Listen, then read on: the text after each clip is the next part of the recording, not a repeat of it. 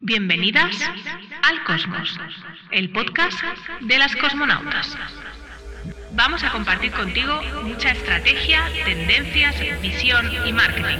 Ponte la escafandra que despegamos. Bienvenida de nuevo al Cosmos, el podcast de las cosmonautas, y bienvenida al diario de Bitácora de la Capitana, el capítulo más personal, más especial eh, y bueno, en el que quiero compartir contigo algo tan básico como los tres, cuatro aprendizajes que he tenido en estos últimos 30 días. Y lo primero que te voy a decir antes de entrar en los aprendizajes es pedirte disculpas porque he estado escuchando todos los podcasts y eh, doy golpes al micro sin parar. No me, no me, he dado cuenta hasta que no los he escuchado con los AirPods y, y bueno, pues eh, yo sola. Así que mi objetivo de este podcast y sobre todo los que voy a grabar en febrero es no tocar el micro mientras hablo. Voy a ver si lo consigo.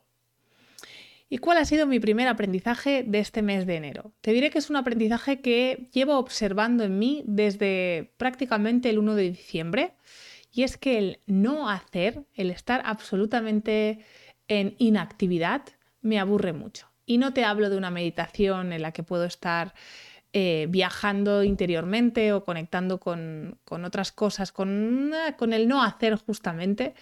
Em, te hablo de este periodo de baja por maternidad que estoy viviendo.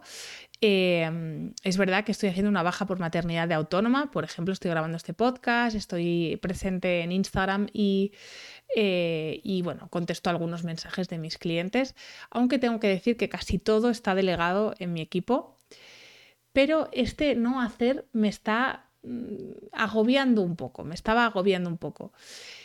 Y me he reflexionado mucho en por qué me pasa esto, si estoy conectada con la hiperproductividad, si es, es erróneo lo que me está pasando.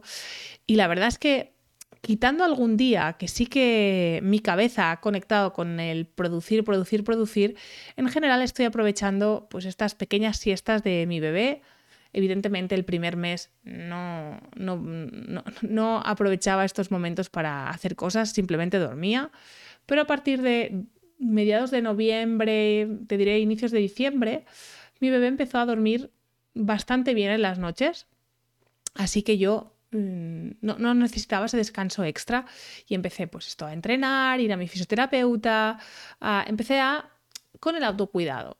Pero aún así me sobraban, pues esto, un par de horitas al día y empecé a leer, empecé pues a grabar este podcast, empecé a planificar el lanzamiento que, este, que seguramente has vivido conmigo este final, final de enero y empecé a, bueno, activarme.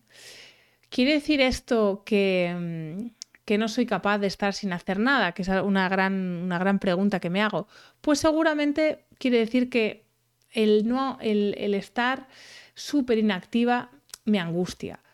Tampoco quiero depender de estar todo el día haciendo, y mucho menos en este periodo de mi vida, pero sí em, tener pues esto, un par de horitas al día en las que tengo una actividad diferente a la de maternar. La segunda cosa que he aprendido, eh, voy a mirar mis notas, tengo nada, cuatro notas, pero voy sin guion, es que cuidarme es una prioridad siempre. Comparo este posparto con mi primer posparto y, tengo que decir que estoy viviéndolo de una forma mucho más consciente, relajada y sobre todo em, mucho más conectada conmigo. Y me pregunto qué diferencia hay. Pues bueno, te conté en el anterior em, cuaderno de bitácora que, había contratado gente para ayudarme en casa, había delegado bien, pero sobre todo lo que veo que hago diferente es darme espacios para cuidarme. Eh, he estado yendo a mi fisioterapeuta del suelo pélvico desde prácticamente mm, tres semanas de, dar a luz. Marta me recomendó, Marta, Marta Galubardas, que es mi fisio, me recomendó pues en, esta, ir en este, en este periodo y he ido. Luego estoy dando muchos mimitos tipo peluquería, masajitos. También estoy empezando a entrenar pues bueno, todo lo que me permite mi cuerpo actualmente.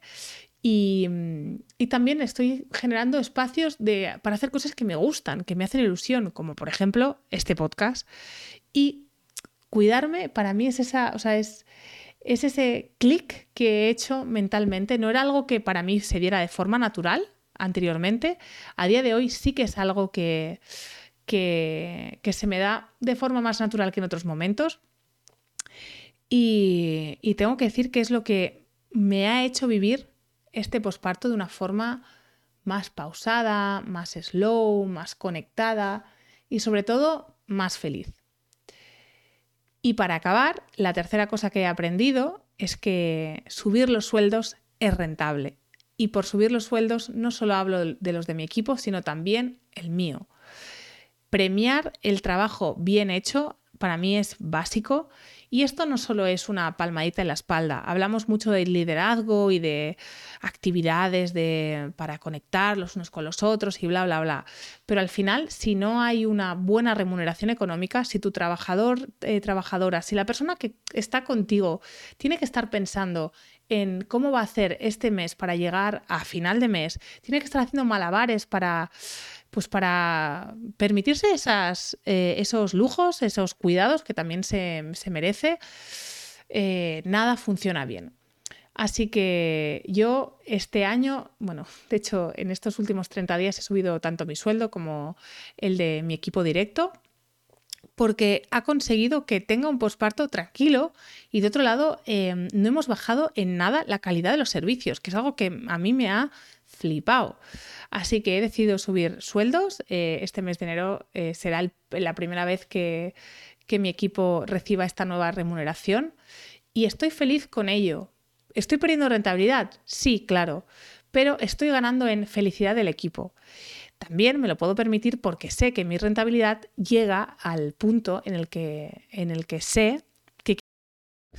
Esto es algo que ya había hecho en el pasado y de pasar de tener una empresa pues rentable, muy poco rentable, pero rentable al fin y al cabo, que pagaba sueldos, pues pasé a tener una empresa deficitaria. De ahí la importancia de que esta vez lo haya hecho con un Excel en la mano, analizando si podía permitirme esta subida, qué subida y qué subida para cada uno de los miembros del equipo. Ah, esto lo que me permite es estar segura de que puedo em, subir el sueldo de forma continuada. También esto lo puedo hacer gracias a este, a este ir puliendo cada vez más a nuestro cliente ideal y saber en qué tipo de empresas tenemos un impacto real. Bueno, mis servicios no son los más caros del mercado, tampoco los más baratos, pero es verdad que cada vez encontramos a un perfil de cliente que está dispuesto a pagarnos más y mejor por nuestros servicios porque observa que somos un servicio rentable para ellos y para ellas y que su crecimiento pues va de la mano de nuestro crecimiento. En cuanto mejores profesionales les acompañan, más crecen. Así que que esto también ha sido un punto clave para poder subir los sueldos. Ir subiendo nuestro perfil de cliente que está más dispuesto, más dispuesta, sobre todo más dispuesta a pagar nuestros servicios y a pagar pues esas subidas que vamos, esas subidas de, de fee que vamos realizando eh, pues con el paso del tiempo porque ofrecemos más servicios, porque ofrecemos, pues bueno, dentro del mismo servicio un mayor acompañamiento, pues todo esto. De otro lado, subirme el sueldo, que parece una chorrada, pero es, es, relevante, tiene un impacto en mi felicidad diaria.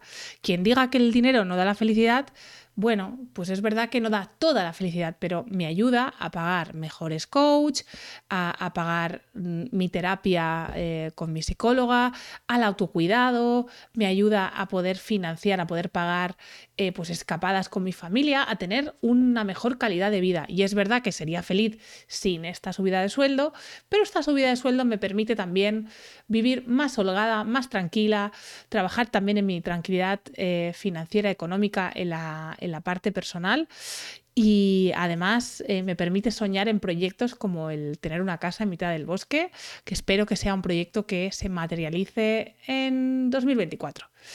Pues bueno, hasta aquí el capítulo más personal del podcast. Espero que te haya gustado. Te puedes suscribir, dejarme estrellitas, dejarme mensajitos y nos vemos la semana que viene.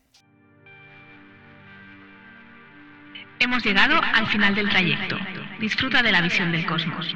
No te olvides de compartir tu aventura en redes y seguirnos para otros vuelos.